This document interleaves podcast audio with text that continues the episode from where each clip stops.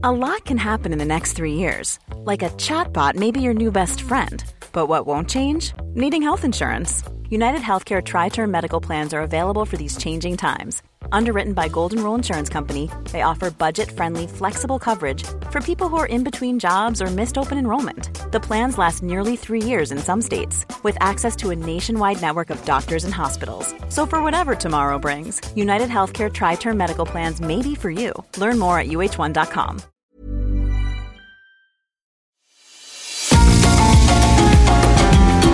GastroLab es un lugar donde cabemos todos.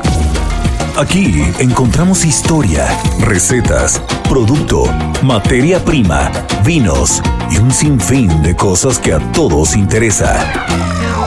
Ya que con cocina y vino se aprende en el camino. Déjate llevar por el chef Israel Arechiga a un mundo delicioso que da como resultado GastroLab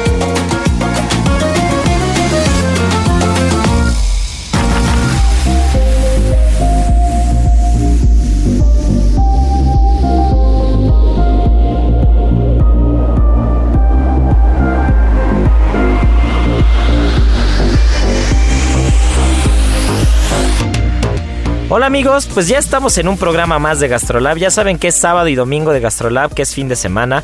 Espero que hayan disfrutado la rosquita. Estamos, estamos empezando a sentarnos un poquito en el 2021. Estamos empezando eh, a bajar ya esas calorías que fuimos eh, acumulando, no solamente en la temporada navideña, sino todo el año pasado. Entonces espero que, este, que, que ya empecemos las dietas, eh, espero que empecemos a comer más sano. Pero bueno, hablando de pan, hablando de roscas de reyes, hablando de cosas ricas. Hoy tengo dos invitados que no saben la entrevista que hicimos con ellos. Nuestro querido Kenny Curry de Bakers, que, que, que, si no es el mejor panadero de la Ciudad de México, es uno de los dos mejores panaderos porque están él y Carlitos Ramírez, que son nuestros consentidos, ya lo sabemos perfecto. Y bueno, otra de las adoradas, de las grandes cocineras que ha dado este país, de las grandes cocineras mexicanas, nuestra querida Pía Quintana también va a estar aquí con nosotros. Y no se despeguen porque en el segundo bloque tenemos a Claudia Ibarra, nada más y nada menos que de Rioja, de la denominación de origen calificada. Nos estará platicando qué es una DOCA, qué es Rioja, qué es lo que implica Rioja, porque cuando hablamos de vinos o probamos vinos de Rioja estamos tomando calidad y estamos tomando producto. Así que bueno, pues no se despeguen porque este programa estará espectacular. No hay amor más puro y sincero que el de un cocinero. Bueno, pues como se los prometí al principio, ya está mi querido Kenny Curry, panadero en jefe de Bakers, una de las mejores panaderías que hay en la ciudad. Y mira, Marianita ya está haciendo cara de que tiene, de que tiene antojo, de que es verdad. Sí, soy súper Eso. Y este, y bueno, Kenny, aparte de ser un excelente ser humano, de ser un gran cocinero, de ser un gran panadero, pues está, está empezando junto con otros panaderos de la industria un movimiento llamado Comepan, que ahorita nos platicará qué es Comepan. Entonces, pues mi querido Kenny, gracias por tomarnos la llamada. Esto es Radio Gastrolab. Y a ver, cuéntanos un poquito, Kenny, ¿en qué lugar o en qué posición ves al pan en México? ¿Qué, qué, qué está pasando con la escena de los panaderos en México? ¿Qué es Come Pan? ¿Qué lugar ocupan las mesas de los restaurantes? A ver, cuéntanos todo lo que tengas que decir, así que el micrófono está abierto. Muchísimas gracias Israel, buen día a todos, ¿cómo están ahí en cabina? Eh, gracias por la invitación, la verdad es que eh, es un placer siempre platicar contigo amigo y pues mira, eh, es muy importante el pan en México porque pues cumple con un factor bien importante en la mesa de los mexicanos, ¿no? Incluso eh, no nada más en la mesa, sino también en, en, lo coloquial, ¿no? Siempre estamos escuchando y es muy común estas esas frases siempre de a quién le dan pan que llore, ¿no? O ahora ya sabes que siempre que nos pasa algo a los chilangos es ahí está un bolillo para el susto. Así es, Entonces, o las penas con pan son menos. Exacto, ya ves que aquí a los a, a, los chilangos propiamente siempre nos andan diciendo que a todo todo lo ponemos en un bolillo, ¿no? Es verdad, pues, es más, yo tengo un sticker de bolillo que cuando tiembla lo mando a los grupos para Exacto, sí, con, con un bolillo grandote, ¿no? Así es, así es. Entonces, este, pues no, el pan en México, la verdad es súper importante, no nada más eh, en la gastronomía, sino en la cultura, ¿no? La verdad es que el pan nos ha acompañado durante siglos, en, nos, ha, nos ha acompañado durante siglos en la historia del hombre, en las guerras, en las hambrunas, eh, ahora en la pandemia, ¿no? Que es lo que hemos vivido nosotros, toda la gente se puso a hacer pan en casa y todo el mundo empezó a hacer pan en casa y quería aprender y las clases de pan estaban sueltas por todas partes. Mucha gente que incluso había eh, tomado algunos cursos empezaron a hacer de esto un negocio, ¿no? Entonces la, la, panadería cumple con un factor social bien importante. En la Ciudad de México principalmente, que es en donde tenemos como más eh, visto este tema, el pan en el desayuno y en la cena es súper importante, ¿no? Normalmente la gente va a la panadería en las noches en la Ciudad de México y van y compran su pan y se lo llevan para cenar en la noche y normalmente compran el doble de piezas de lo que se van a comer porque el otro día se van a desayunar un pan y pues como ya te lo había mencionado, ¿no? También eh, el pan siempre ha sido un carrier súper importante para la comida, para el producto, porque pues siempre se lo ponemos dentro de un pan, ¿no? Entonces, tanto en México como en el mundo, ¿no? Ahí tenemos eh, las tapas españolas que pues sin pan no serían prácticamente nada, el hot dog, la hamburguesa, vaya, tenemos platillos súper importantes derivados del pan, incluso la pizza, ¿no? Que es prácticamente una masa con toppings encima. Entonces, el pan siempre ha estado acompañado de nosotros. Y el pan, la verdad es que es un producto que, aparte que nos nutre, porque tiene cereales que nos aportan muchísimas cosas al cuerpo, pues también es delicioso, ¿no? Entonces, cumple con muchísimas características y de esta forma el pan, pues está eh, permea en toda, en todas en todas nuestras áreas, ¿no? De nuestra vida. Así es, y justo cuando, cuando te presenté y cuando hablaba de bakers, y ahorita que describiste una serie o, diferentes tipos de pan, para mí hablar de bakers y hablar de Kenny Curry es hablar de Don Croissant. O sea, para mí señor Croissant es señor Kenny Curry. Yo creo que difícilmente se encuentra un mejor croissant en toda la ciudad o en, todo el país. O sea, serán muy pocos los que puedan competir o no me atrevería a decir ser mejores, pero sí estar del mismo nivel que el tuyo. Y y, cuando hablamos de croissant, eh, hay algunas historias alrededor de él, ¿no? Ya ahorita que describías como de diferentes culturas y la importancia del pan, ¿tú tienes alguna historia o algo que, que, platiques del origen del croissant? Porque yo me sé alguna, pero, pero prefiero escucharla de un panadero para ver si, este, si es verdad o no es verdad, que tiene que ver con el creciente, tiene que ver con la luna. A ver, ¿qué hay, qué hay con el croissant? Pues mira, la verdad es que la historia del croissant sí hay varias historias, pero la más, digamos que la más aceptada por los historiadores es eh, que fue a través de la caída de, de, los turcos cuando entraron a, Viena. Eh, los panaderos pues, siempre hemos trabajado de noche o de madrugada, entonces eh, los panaderos estaban trabajando y empezaron a escuchar que entraba el ejército turco a la ciudad y entonces ellos fueron los que avisaron a, a este a, a, los, militares para que salieran y echaran afuera a los turcos, ¿no? Y entonces esto sucedió a la medianoche y entonces por eso es que resulta este croissant, ¿no? Porque es como la caída del imperio de esta de esta luna en cuarto creciente y por eso es que eh, este pan nace en Viena como tal, nace eh, para agradecer a, digamos que a la noche por haber, para la luna por haber este, ahuyentado a los turcos, por haberles avisado, y de ahí nace este, el croissant, ¿no? Y el croissant pues es una masa laminada, es una masa que tiene eh, mantequilla dentro, que la historia de, o sea, la historia técnica de cómo sucedió es que había recortes de masa, y entonces eh, para no tirarla, le agregaron un trozo de mantequilla dentro y lo empezaron a, pasar por rodillos para que se integrara y se dieron cuenta que esto provocaba que estuviera súper hojaldrado y que fuera crujiente y que tuviera una terminación distinta. Entonces, esto es la parte técnica de cómo se originó y la parte histórica y romántica es la de los turcos entrando a Viena. Eso, oye, pues qué interesante. Y ya, y ya por último, ya, ya, ya para entrar en otros temas, ¿qué es Comepan? quiénes son Comepan, qué es lo que se está buscando, qué, qué, cómo podemos ayudar, qué, qué, hay con Comepan. Pues mira, Comepan somos todos, ¿no? Es una asociación pensada en todos, es un colectivo, es el colectivo mexicano de panaderos y pues sus siglas es Comepan tal cual. Entonces, eh, Comepan surge para tener un punto de encuentro con todos los panaderos y apasionados del pan en México. Actualmente eh, no tenemos un órgano central que, que, nos, que nos conjunte como gremio, que se apoye como gremio y que nos unifique a todos los panaderos que estamos en todo el país. Entonces nació en medio de la pandemia justamente por lo que te comentaba de que todo el mundo empezó a hacer pan. Nos dimos cuenta de que el pan iba a ser un negocio próspero tanto a mitad de la pandemia como terminando. Entonces, decidimos hacer esto para ayudarnos y para ayudarle a todo el gremio en general y poder tener un lugar en donde podamos todos sumar esfuerzos y que la panadería se profesionalice.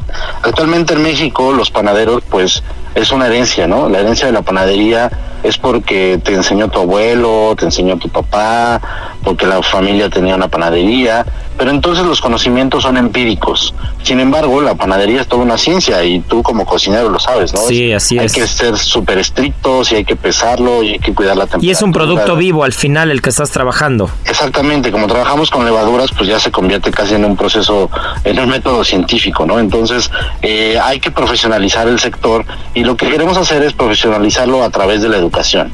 Entonces, Comepan nace justamente por esta necesidad de profesionalizar el gremio, de volvernos más fuertes y de buscar a todos los panaderos que se encuentran en todo el país. Entonces, es una asociación eh, en la cual todo mundo va a poder inscribirse con cuotas muy accesibles para que todos podamos estar y de esa forma ayudarnos entre todos y poder tener bolsa de trabajo, que haya eh, una lista de proveeduría, que haya cursos de actualización a precios accesibles para los agremiados y muchísimas dinámicas más que iremos desarrollando. Claro que como lo dijiste, yo creo que la palabra clave, lo dijiste hace un momento, es la educación, es la formación y creo que un país sin educación y sin formación está destinado a fracasar y, y, lo que están haciendo ustedes desde su trinchera, desde, desde las panaderías, lo que están haciendo todos ustedes es realmente poner su grano de arena para que, para que se pueda profesionalizar el gremio, como lo has dicho, un, un gremio que ha sido que ha sido transmitido de generación en generación los conocimientos y que, y que realmente así es como, como se ha logrado esta variedad infinita de panes en México, porque también creo que la panadería, la panadería en México tiene un sinfín de variantes, pero el hecho de poder ayudar desde la parte de la educación, de la formación de un colectivo y, sumar, creo que eso es digno de aplaudirse. Créanme que aquí Comepan tiene los micrófonos abiertos eh, todo el tiempo con el Heraldo. Y, y, de verdad lo que podamos sumar nosotros como cocineros, como restauranteros, todo lo que se pueda sumar se va a hacer porque siempre se va a apoyar a, todas estas asociaciones que lo que buscan es sumar y buscan educar, ¿no? Y por último, antes de despedirnos, mi querido Kenny, no quiero eh, dejar pasar la oportunidad de decir que ya hablé de tu croissant, pero hay un pan en particular que sabes que, que, amo, que adoro, que, que, cada que pienso en él este, babeo y es el famosísimo Queen Aman. Así que quien nos está escuchando, eh, por favor, vaya a Bakers, comas un buen Queen este, échese un cafecito a nuestra salud y de verdad, pues mi querido Kenny, muchas gracias por tomarnos la llamada, mucho éxito con Comepan y todo lo que necesiten, los micrófonos siempre estarán abiertos para ustedes. Claro que sí, Israel, muchísimas gracias a ti por la invitación. Eh, y pues sí, ahí estamos abiertos para que todo quien tenga dudas de Comepan nos pueda seguir en redes sociales. Estamos como Comepan o como Colectivo Mexicano de Panaderos. Y pues sí, también los esperamos en Bakers para que para que vengan a tomarse un, café con un con un croissant o con un cuiramán, con lo que ustedes quieran. Tenemos mucha variedad de panes. Eso. Gracias por la plática, amigo. Gracias. Y quien nos está escuchando, ya saben, en Heraldo Gastrolab, eh, pueden buscarnos ahí en Facebook, en Instagram, en YouTube, nos pueden buscar en muchas plataformas, porque ya tuvimos a Kenny en algún programa por ahí. Entonces, ahí nos enseñó a armar croissant, nos enseñó ahí, nos habló mucho de pan. Entonces, para que le echen un ojo a ese programa que estuvo buenísimo. GastroLab con el chef Israel Arechiga.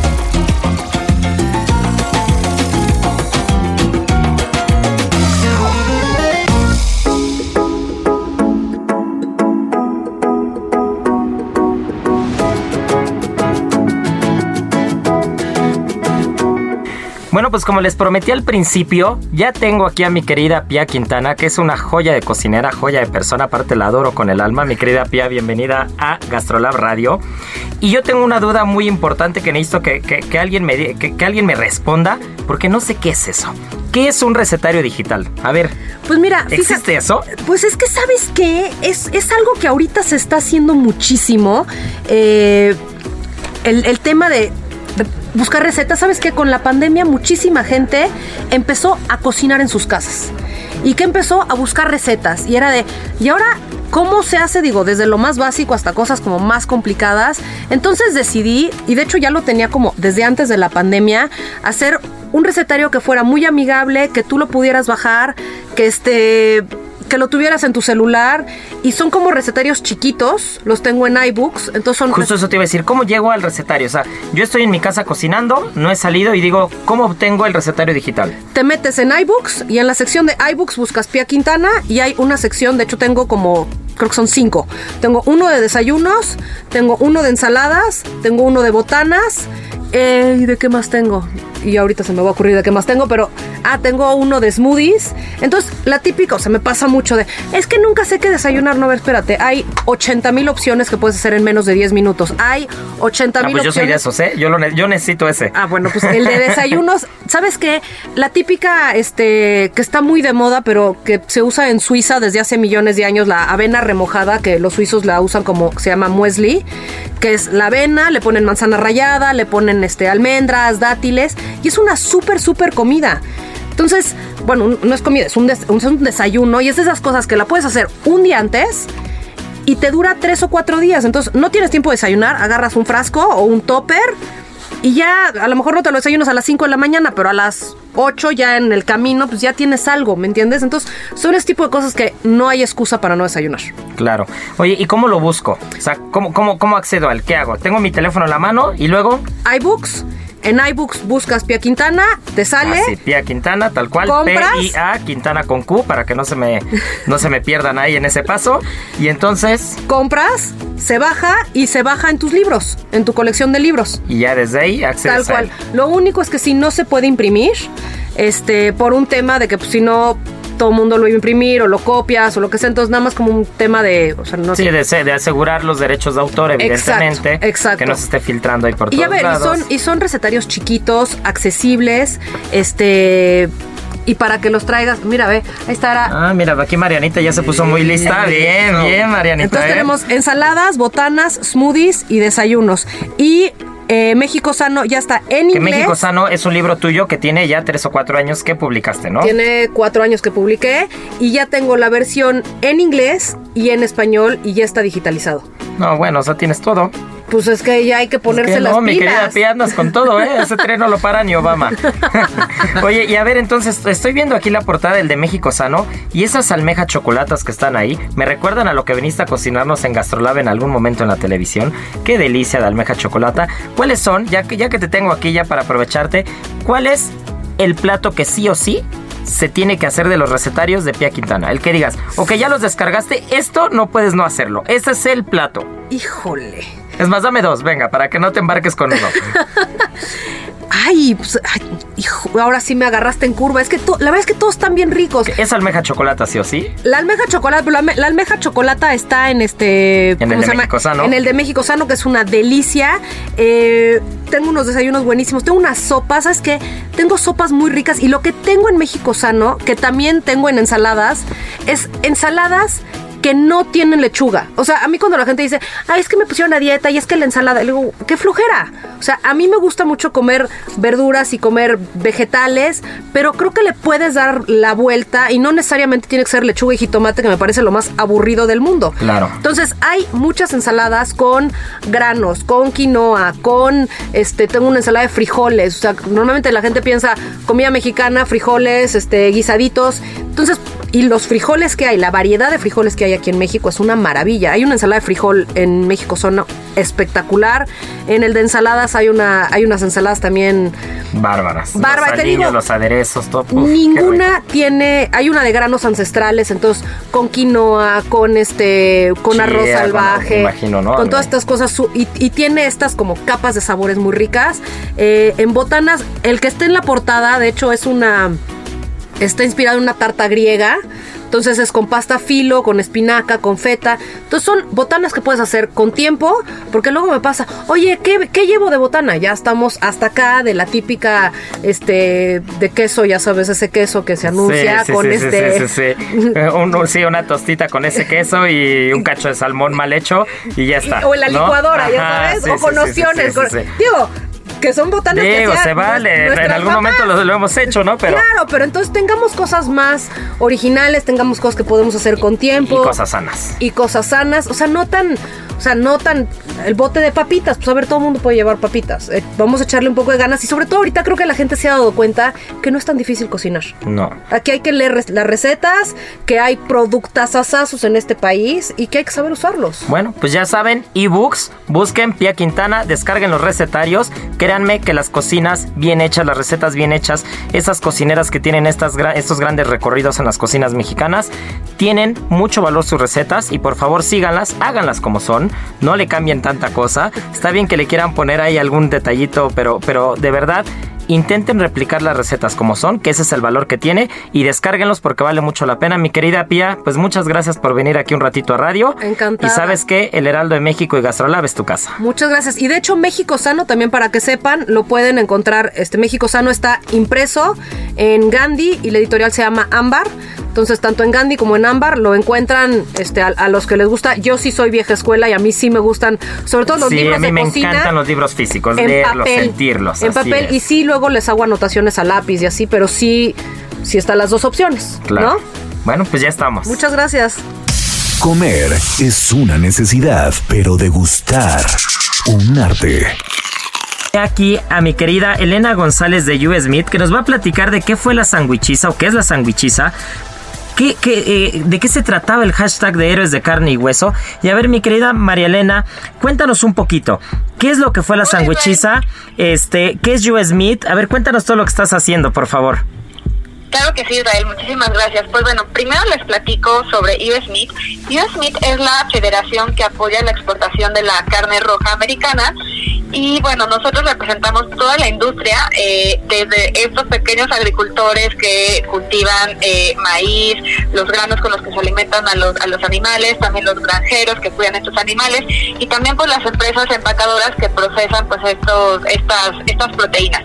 Lo que hacemos aquí en México pues es promover el consumo de esta de estas proteínas, eh, comentando evidentemente dentro de la industria pues todas las bondades que tienen estos estas estas proteínas, cuáles son los beneficios.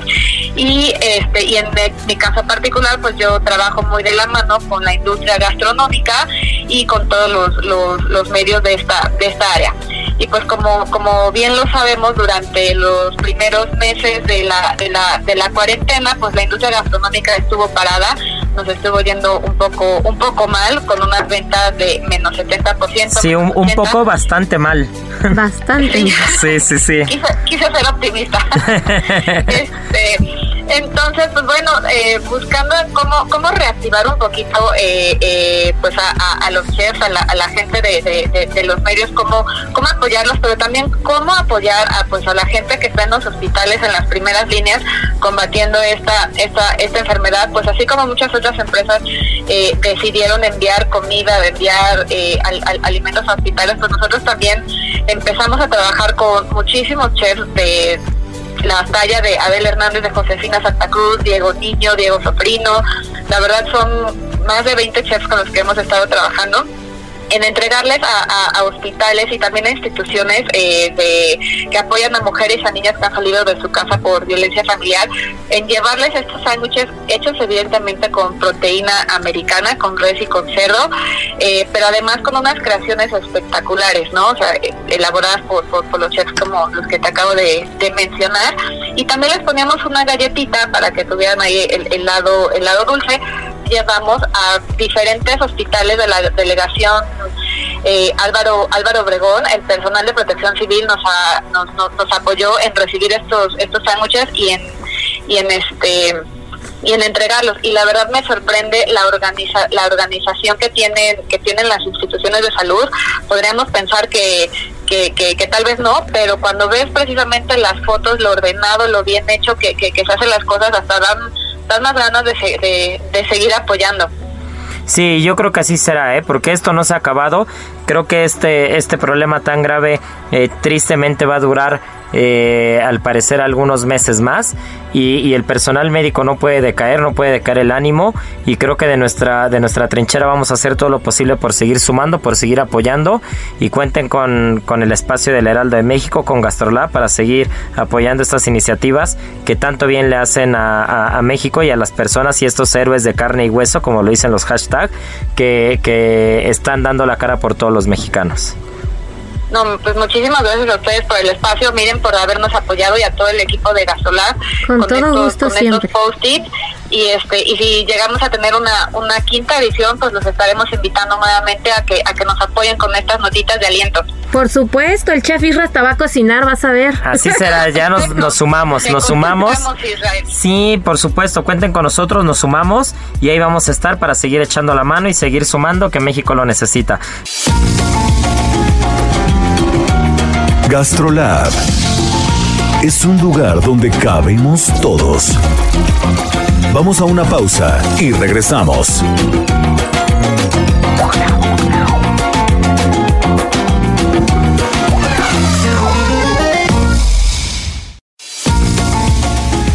Gastrolab, estamos de regreso.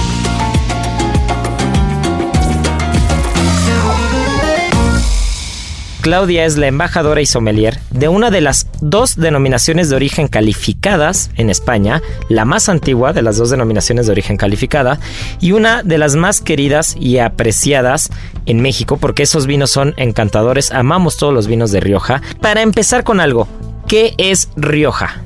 Bueno, Rioja eh, es una denominación de origen calificada, muy bien como tú lo, lo mencionas.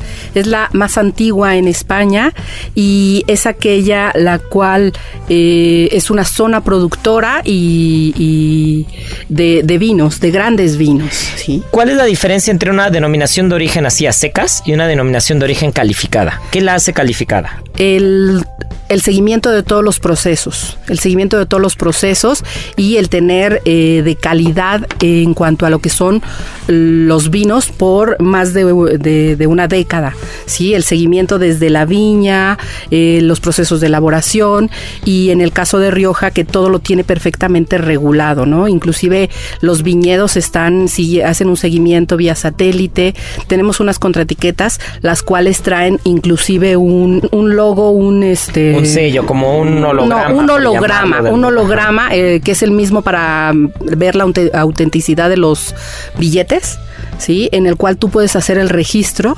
perfectamente de qué viñedo, eh, qué cantidad de uva, el proceso en la fermentación y en la barrica, y que además pasan por un examen. Ok, entonces estamos hablando que Rioja es igual a calidad por la trazabilidad que tiene, ¿no? Al Exacto. final es trazabilidad, tú sabes qué es lo que te estás tomando, tú sabes que lo que estás bebiendo es calidad, tú sabes que hay cuidado, que hay mimo, que hay seguimiento, que realmente hay disciplina, ¿no? Al momento de hacer un vino. Y creo que eso es lo que hace la diferencia, lo que hace que Rioja sea lo que es, ¿no? Porque en el caso de Rioja en particular, y esta etiqueta que, que al rato Sergio nos hablará de ella, Marqués de Riscal, es uno de esos vinos que encontrabas en los grandes restaurantes de México en los años 90, ¿no? en los años 90 y teniendo, pero inclusive para la historia misma de Rioja representa eh, que cuando se estaba buscando esta parte de la, de la trazabilidad, pues forma parte de, de toda esta historia que está ahí, este, junto con Marqués de Murrieta, los dos lo que hacen es que tienen perfectamente muy bien trazados sus procesos de elaboración y además algo muy curioso, vemos una etiqueta de Marqués de Riscal y vemos eh, lo que es la malla metálica. Así es, esa malla es inconfundible. Es más bien hasta dibujada en el rosado que tenemos sí, acá. Sí, en el vino rosado. Bueno, esta malla, aunque ahora nos parece como de un vino de tradición, eh, fue parte fundamental en la que nos hablaba de calidad porque se hacía a mano. Se hacía a mano, la hacían las mujeres, la tejían a mano y no era tan fácil que en alguna otra región la encontraran. Si tú tenías un vino riojano, venía acompañado de esa malla. Entonces, en la época en que en España no hay, eh, en la época de la guerra con Franco y todo esto, lo que sucede es que no había muchas botellas y eh, tú podías encontrar en una botella eh, un vino de alguna otra zona, pero Claro, embotellado en otra botella para Exacto, poder para reciclar. poder reciclar, botellas, ¿no? pero un vino de Rioja venía acompañado también con esta malla. En Rioja no solamente encuentras tradición, sino también encuentras lo que es Arquitectura. modernidad, arquitectura, tienes la parte de lo que es turismo, vas a poder encontrar senderismo, si te vas hacia la parte de lo que es Rioja Alavesa en la época de invierno, pues puedes esquiar, Que, que, a ver, hablando de Rioja Alavesa, aquí nos escucha y saber qué es Rioja, qué es Rioja Alavesa, en qué se divide la Rioja, qué es la Rioja Alavesa, a ver, cuéntanos Es- eso. eh, se divide en tres subzonas, lo que es Rioja Alavesa, Rioja Alta y lo que es, antiguamente se llamaba Rioja Baja y ahora es Rioja Oriental. Entonces tenemos Rioja Alavesa, Rioja Alta y Rioja Oriental. ¿Qué es lo que vamos a tener? Diferentes subsuelos en cada una de las zonas y esto nos va a dar calidades eh, que son los suelos específicos, especiales para podernos dar un vino de calidad. Muchas veces de repente me dicen, ¿qué Rioja entonces es mejor? Alta, Alavesa, Oriental. Pues depende de lo que te guste y lo que Exacto. quieras, ¿no? Claro, porque cada casa tendrá joyas en particular. Yo recuerdo mucho una que fui hace como dos años eh, a, la, a la bodega de Valenciso y recuerdo un vino, un vino Orgánico. Así es, un vino en particular, pero yo recuerdo mucho en particular uno que se llamaba 10 años después y nos platicaron la historia en la bodega y era una era una barrica que se les había olvidado, ¿no? O que estaban ahí guardando y salió un poco como esos errores gastronómicos que a veces que a veces salen experimentando y que te acuerdas 10 años después que tenías eso y entonces salió un vino espectacular que incluso estaba hasta encartado en el bully, ¿no? Es, es De correcto. hecho, sí, de hecho es una bodega también muy querida. Es que, fíjate, ahí, ahí esa es la magia de Rioja, ¿no? Que yo en lo particular eh, he tenido tanto tiempo trabajando con ella. Yo cuando llego a, a Rioja llego a casa. ¿Por qué? Porque, por ejemplo, eh, Valenciso, su enólogo, me encanta porque tiene una pasión por el viñedo, pero tiene una pasión también por estos tanques donde tiene la parte de la fer- fermentación, regresar hacia la parte como se hacía antiguamente los calados y después ese cuidado que tiene para la parte de lo que son las barricas. Él va, elige la madera hay, para hay- sus hay barricas. una, bueno, no sé cómo llamarlo, tú me, tú me dirás eso, me vas a ilustrar, pero el vino fermentan en cemento. Sí, Sí. sí. ¿Cómo puede- se llama eso? ¿Es barrica? No, no es barrica. ¿Es tanque? Mm, son ¿Tanque tanques, de cemento? Son tanques de cemento, sí. También hay calados en los cuales también se fermenta y han sido reconstruidos. Por ejemplo, tú hablas de Rioja Alavis- Alavesa y, por ejemplo, tenemos el Ciego, tenemos Samaniego, pero tú me dices y yo llego a la Bastida y llegué a mi casa, ¿no? Claro. Hago fiesta porque ahí tengo gente muy querida y que tiene unos eh, calados con eh, en el cual hace el vino ahí y toda la seguridad, toda la limpieza que puedes tener. Y además es bien interesante que entras a una puerta de la parte de la bodega y puedes salir tres cuadras después porque tienes todos Sí, los túneles por debajo. realmente. Y la temperatura va a ser natural. Entonces te dice que la zona es perfecta para poder tener un vino, para poderlo guardar. Claro, eso es espectacular, porque aparte, hablando ahorita de La Rioja Alavesa, estamos de acuerdo para quien nos escucha que La Rioja es una comunidad española, es una comunidad española, eh, quitando las islas, quitando las islas Canarias y las Baleares, si no estoy mal es la comunidad más pequeña que hay en España, ¿no? La España continental, no las islas, ¿no? Entonces debe ser la comunidad más pequeña, está justo en la parte sur de País Vasco, arriba de Castilla-La Mancha, pero La Rioja Alavesa está en Álava, que es País Vasco. Ajá. ¿Estamos de acuerdo ahí o no? Sí, parte. Es parte, es parte, ¿no? Y en País Vasco se caracteriza, lo platicábamos el programa pasado, del tema de la lluvia, del tema de, de la humedad, ¿no? Del que, de que en País Vasco llueven en ciertas zonas 11 de 12 meses al año. Tú estás hablando que dentro de la misma Rioja y dentro de las tres subzonas hay vinos con características muy particulares, ¿no? Entonces, cuando hablas de Rioja, sí hablas de calidad, pero no puedes decir que todos los vinos son iguales. Tienes, estás hablando que cada vino tiene su personalidad. Pero por ejemplo tienes Rioja Alta con la parte de aro. Ya sé que les A ver, está aquí muriendo Sergio, aquí de hablar. Sergio se muere de ganas por hablar. Estas, estas son las ejemplo, pláticas que nos gustan. Aro, Aro es la ciudad del vino. Sí, Tienes que Aro es donde está Gómez Cruzado, ¿no? y Que es- tienes es el barrio de la grandes. estación Muga, Cune. eh. Viña Pomal, que es este Que ahorita Sergio lo catará y nos platicará. Eh, tienes Roda, Uf, a mí Roda me encanta, es, de las... es que de las- Aro, Aro es muy clásico y, y lo interesante de Rioja que tiene, tiene esa diversidad, ¿no? Puedes, puedes encontrar desde lo clásico hasta lo más moderno. Me tocó estar con, con Telmo Rodríguez y hacía unas locuras, ¿no? Tenía, imagínate, barricas con las tapas eslovecas y, y el, y el roble francés, ¿no? Entonces el resultado pues es... Sí, que el roble, dos el- bar- el roble francés te da vainilla, pero la esloveca, ¿qué te da? ¿Qué, aroma ¿Qué podría eucaliptos? ¿Qué te da? No, sé, no te sé da qué más dar. caramelos, Ah, más mira. esta parte. Es que hacen una mezcla bien bonita, ¿no? Entre el ruso, el americano, el Que quien nos francés. escucha dicen, estos hablan de ruso, esloveco, esloveno. Maderas. Este, hablamos de maderas, ¿no? De Maderas, robles. Barricas, de ro- sí, de robles, maderas. Las que ya, duelas que se usan para hacer las barricas. hacerlo. Y según el tostado que le des, también son los matices que le da el vino. Es que, Justamente qué acabas de decir, es el tostado lo que va a hacer esta parte y bien importante, tenemos una zona en que los suelos nos van a dar una muy buena calidad de uva, pero también tenemos muy buenos enólogos, los cuales ya intervienen después en el proceso de fermentación y en la parte del terminado con la parte de la madera, ¿no? Ahora, Telmo tiene su parte de, de la vinícola moderna, que es la de él, pero también tiene la de sus padres, que es Remenjuri. Ah, mira, qué. Remenjure, ¿no? Entonces, este, tenemos que él hace la parte de Remenjuri con las características que tiene y ha sido toda la parte y después tiene su otra parte donde puede él hablar, experimentar. Experimentar y hacer lo que Y quiera. por eso es que tanto me gusta Rioja, porque puedes Sí, tener un- vino de corte moderno, de un vino de corte clásico, pero siempre con calidad. Y ya por calidad. último, antes de irnos a comerciales, te quiero preguntar algo, Clau. ¿Qué es lo que hace una embajadora sommelier de Rioja? ¿Qué es lo que hace? Llevas 10 años con ese puesto, ¿es correcto? Sí, ¿Qué tengo es lo 10 que hace? ¿Qué es lo que hace? A ver, dímelo. ¿Qué es? Bueno, pues principalmente es la parte de promocionar, de hablar de las bodegas, conocerlas, conocer los vinos, eh, tener el contacto con lo que son los importadores, con las diferentes cadenas, para que también nuestro producto esté ahí presente, eh, hablar y enamorarlos principalmente de todo esto que es Rioja, eh, que lo conozcan, que vean la diversidad que tiene, que vean que tenemos blancos, rosados, tintos. Que esa es otra cosa que ya hablaremos hoy, que, que no creamos que Rioja únicamente hace vinos tintos, porque hay unas cosas espectaculares. Yo recién probé uno que, que corrígeme si está mal el nombre, que es Nivarius, que es un blanco. es Tempranillo un blanco, un blanco. tempranillo blanco riojano. Es de esas joyas que yo tengo encartado en Ceru, en el restaurante Ceru, ahí lo tengo encartado y es una completa delicia. Pero bueno, Del vino a la palabra. Con el sommelier Sergio Ibarra.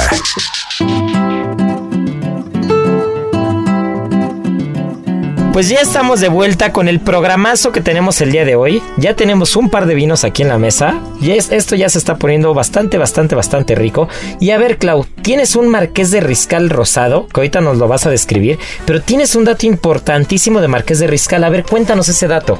Bueno, pues Marqués de Riscal es eh, en principio eh, con sus vinos tintos y eh, es el primer vino que en la feria de Burdeos tiene medalla de honor al mejor tinto. O sea, un vino tinto riojano llega a Burdeos a decir, señores, yo soy el bueno. Exactamente. Puf, qué delicia. A ver, descríbenos ese rosado en lo que Sergio va abriendo el Viña Pomal, que tenemos aquí un riojano reserva del 2014, que ahorita, Sergio, ya sabemos cómo nos encantan las catas de Sergio, las hace bastante relajadas, bastante aterrizadas.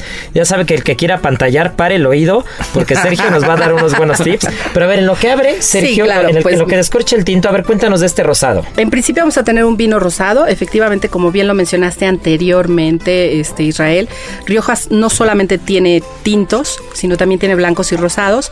Y el día de hoy tenemos un vino que va a ser de eh, lo que es garnacha, malvasía y viura. Que garnacha es una uva... ajá, en esta ocasión va a ser tinta, aunque puede ser blanca también. Ok, malvasía es blanca. Blanca, también. ¿Y qué otra dijiste? Y la viura, que es la viura. es la reina de las blancas en, en Rioja. Claro. Al igual que la tempranillo en las tintas. Y lo que buscamos en este, en este rosado es tener un vino rosado que va a tener un rosa ligeramente salmón, muy agradable, eh, brillante, limpio, que te invita a probarlo. Recomendación, bastante frío, por favor. muy frío y a mí me recuerda un poco el vino rosado. Eh, justo estamos en plena temporada, ya lo platicamos hace un par de programas, pero un buen vino rosado, bien, bien, bien frío, con un buen chile en nogada, es el maridaje perfecto. Eh, ¿no? Sería Entonces, un muy buen acompañante de este. A la nariz tenemos un vino que es muy floral, muy agradable. Nos recuerda un poco de rosas, nos recuerda un poquito de bugambilia. También tenemos algunos frutos rojos que vamos a encontrar, fresas, cerezas.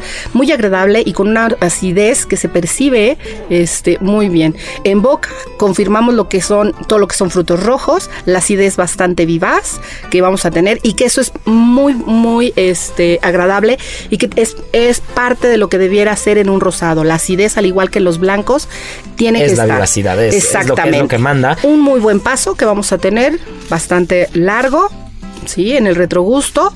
Y como dice Sergio, si tú vas a tener una, una cita y quieres pasarla bien, beber rico, que estés con tu pareja, tu novia, un- este rosado, perfecto. No vas tienes a quedar perfecto. ningún Y si problema. tienes un chile en nogada ahí en la mesita, puf, qué delicia, pero no solo un chile en nogada. Unos- ¿Con qué otra cosa lo A acompañarías? mí se me, me antoja con unos taquitos al pastor. Que Uf, tiene rato que no como unos taquitos.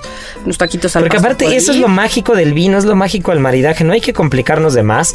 Ya hablamos el otro día, este, platicábamos de una sommelier gran amiga mía de Sofía Bernán, que es amiga de todos aquí en la mesa, que decía que el maridaje de carnitas y champán es una, una, una locura.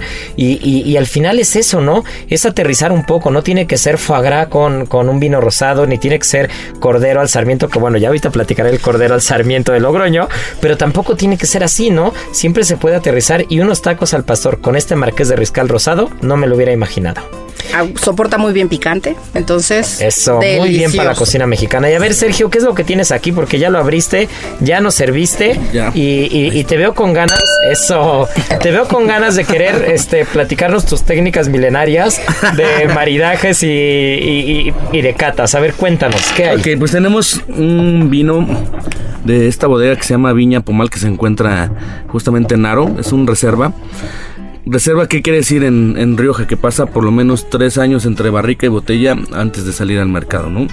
Y lo que tenemos en, en- en- Rioja, esa calidad, que cuando uno llega a tener ya una botella de vino de, de esta denominación en mesa, quiere decir que ya están perfectamente para beberse, ¿no? Lo que sucede en algunos otros casos, que a veces el, el vino lo compras y pues no ha pasado el tiempo de evolución en botella, ¿no?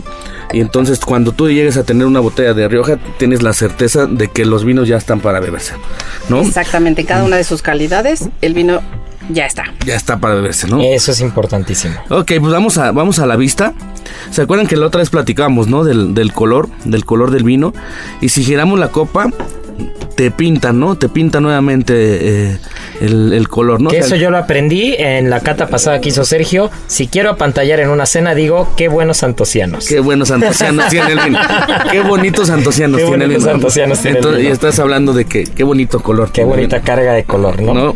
Entonces, pues de entrada ya, ya nos está hablando que, que tiene cierta, cierta evolución, ¿no? Tiene ese rojo granate, pero con esos matices un poquito ya de, de evolución, ¿no? Como en el ribete, ¿no? En la orillita. ¿No? Que, que eso es normal en un vino reserva. Claro, acuérdense que los vinos tintos nacen con mucho color, como va pasando el tiempo, van perdiendo Van ese perdiendo color, ¿no? color. Y este pues ya es un 2014 y pues nos está hablando de, de esa Seis edad, años. ¿no? Y de esa edad del vino, ¿no? Ok, pues Seis años, Clau, ¿es mucho o es poco? Para un reserva, es, es un bebé. Es un bebé. Bueno, medio adolescente. O sea, no nos vamos a meter en temas de gustos, mi querida Clau, pero, pero, pero, si hablo de un reserva riojano así en su máximo esplendor, ¿cuántos años crees? Si yo tengo en, en la- en la cava de mi casa un, un riojano reserva que tiene 20 años, ¿es mucho o es poco? Mira, depende un poco de, de- las cualidades, o sea, de dónde lo tengas tú guardado, pero si es una buena añada, podría decir que el vino puede estar bien, ¿eh? Con 20 años. De hecho, eh, he probado grandes reservas de más de 50 años. Bueno, puedes 60. creer que tengo, que tengo en casa un viñatondonia que, Ah. que un amigo cocinero que adoro, que se llama Iñaki Aguirre, un amigo cocinero que vive en País Vasco, me regaló y es de 1947. Justo acabó la Segunda Guerra Mundial. El vino ya es un color que parece más, eh, se parece más a un jerez. Ya el Sí, color está seguro, completamente segurísimo. caído. Bueno, pero estás hablando de una bodega. Una bodega con historia, ¿no? Y yo veo ese vino porque aparte tenía justo esa malla que hablabas que tenía Marqués de Riscal. la tiene. Todavía tiene esa malla, todavía tiene esa malla. La etiqueta ya está despegada por completo, pero la garra la sostiene la malla. Y, y la parte de arriba, que no sé cómo llamarlo correctamente, si es cera, lacre o cómo se llame, está, o sea, de verdad está increíble. Puede ser lacre por la el Podrá ser, yo creo que será lacre, porque ya está completamente deformado. La botella sigue completa, ¿no? La, la merma natural, digamos, de la evaporación y todo, pero la botella sigue completa y es un 47, un Viñatondonia 47. Entonces, evidentemente ya no me lo voy a tomar, no pienso abrirlo. Eso es, eso es una reliquia. ¿Blanco? No, tinto. Ah, es tinto. Es una Yo he reliquia. probado de Tondonia blancos de bastantes años y no sabes, ¿eh? Y bien. Son de estos que están punteados eh, Parker y todo, espectaculares. de verdad. Además que es otra bodega con un montón de cariño. Eh, Tondonia es de López Heredia y, y hay una parte de historia. Tú sabes que en esta época, en la guerra y todo en España, pues mucha de la familia sobrevivió, pero porque vino a México. Y aquí puedes encontrar muchos Claro, López que muchos Heredia. llegaron en el Sinaya. En el y que son de, y que son de, de la familia. Ah, y pues bodegas bilbaínas, que es la bodega de Viña, Viña Pomal, Que es la que nos de, dentro de las más vino. antiguas y que tiene calados más longevos y que siguen estando. en Ah, qué curioso. Que es bien, bien interesante. Yo, fíjate que me hicieron recordar, estuve en, en Berceo, ¿no? Ujú. En Berceo. ¿Qué es Berceo? La Berceo. bodega ¿Es la bodega? también es una zona y tú sabes que Rioja es la cuna del castellano. Ahí, ahí nace, ahí A nace. partir de eh, Gonzalo de 1997 por parte de la UNESCO. Y yo me- Ah, el- qué- buen y de ahí, y de ahí interesante. nace, ¿no? Del latín. Yo hubiera jurado nuestro- que era de Castilla-La Mancha o La- Castilla-León, la- ¿no? En latín y, y nace el término de latino, ¿no? Y ahí Gonzalo de Berceo, fíjate, era, todavía lo recuerdo, tienen en, en la bodega las primeras palabras de Gonzalo de Que decía, quiero fer una prosa en román paladino, cual suele hablar con su vecino. Canzón letrado por fer otro latino, bien valdrá como creo un vaso de buen vino. Y- bueno. y, y puedes No, pasar bueno. a lo que es Berceo y menos de 20, 30 minutos puedes ir al monasterio donde encuentras las primeras palabras escritas en castellano. De Gonzalo Ah, qué interesante, Ahí- ahí ¿eh? Pues nace. mire nada más. Sergio, ya para rematar con esto y ahora adentrarnos, adentrarnos a lo que es la gastronomía riojana, a irnos a, ya, ya saben esta sección que me encanta, un bocado por el mundo, o el mundo en un bocado, eh, que me, me- me encanta hablar de la comida y de los recorridos gastronómicos de nuestro país y también de fuera. Eh, antes de irnos a esa parte a platicar de lo que era, eh, o de lo que es la gastronomía riojana de Logroño, de Callejón de Laurel, que lo platicamos ahorita, ¿con qué acompañarías este vino? ¿Cómo, cómo, cómo rematarías esta cata de este vino? Bueno, si queremos, este, si queremos apantallar en una cena. A ver. Pues tiene, tiene un abanico de aromas bien interesante, ¿no? Eh, meramente por las notas de frutos rojos, pero aquí destaca mucho la barrica, ¿no? Esas notas ya de evolución de tostados, de café, de chocolate, ¿no? Me atrevo a decir que tiene ligeramente ahí unas notas también de canela, ¿no? Un poquito especiado, ¿no?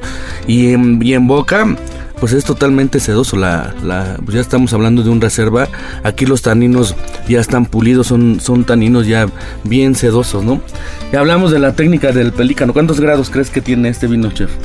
Eh, yo diría que ahorita porque hace un poco de calor en la hace un poco de calor, hace un poco de calor en la cabina, yo diría que este debe estar como unos 19, 20 grados. Yo diría. No, pero ¿qué graduación tiene? Alcohólica. Ah, perdón, perdón. No, dime yo creo que estamos a más. yo, estaba, yo estaba- yo estaba pensando en grados este, de temperatura. Ah, graduación alcohólica yo le calculo unos 14. Ok, pues vamos. No lo he visto, 14, ¿eh? 14, sí, no lo he ¿no? visto, a ver. Vamos, vamos. Eh, Vamos a 14, hacer, 14, sí. No, tiene que... vamos a hacer la, técnica. La técnica del pelícano por Sergio Ibarra. Esa es una nueva sección. Hay que grabarlo. Vamos a poner un poquito de vino, eh, pues como si fuéramos unos pelícanos, Ok, a debajo de la lengua. Lo hago yo primero porque si no se van a ahogar. ¿No? Ponemos un poco de vino y nos vamos a agachar y vamos a meter aire por la boca y, al- y la nariz al mismo tiempo. ¿Ya viste? Te los dije. te los dije. ya estoy a punto de ahogarme. Sientes, pero sientes No cómo- lo intenten en casa. cómo- No, no es cierto. Sí, intenten en Sientes casa. cómo sube el alcohol, ¿no? Sí, Pues, sí, yo sí, me sí, atrevo sí. a decir. Con su médico de confianza.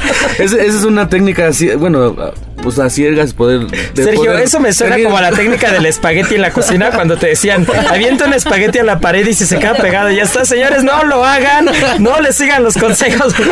No, no No, cierto. es para poder, para, para- para poder eh, percibir el alcohol. Hay, hay vinos que de repente están tan bien hechos como este que no se percibe, ¿no? Está, No, no está se- bien estructurado, pero al final sí tendrá unos 14, 5, Tiene 15. 14, ya ¿no? lo vi. 14. La tiene, ¿eh? Y eso no fue trampa. ¿verdad? Y mira, el rosado tiene 13.5 y tampoco se ¿no? percibía.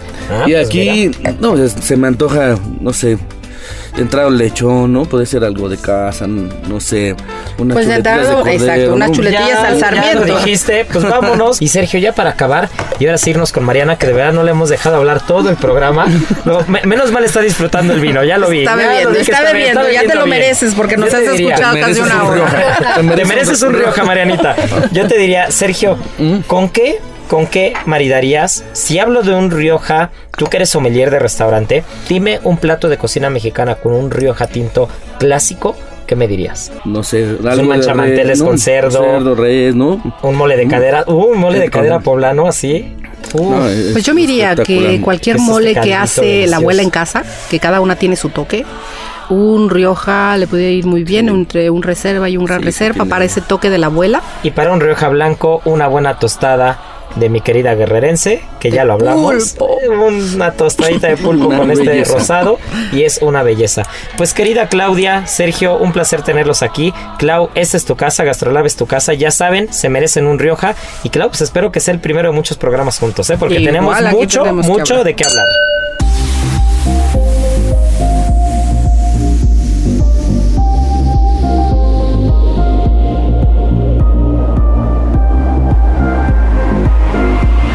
Pues muchas gracias por escucharnos. Esto fue Gastrolab. Espero que hayan disfrutado el programa porque fue una delicia.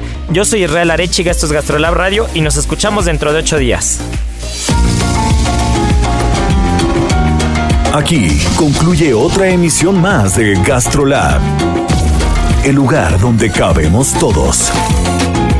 Esta es una producción de Heraldo Media Group.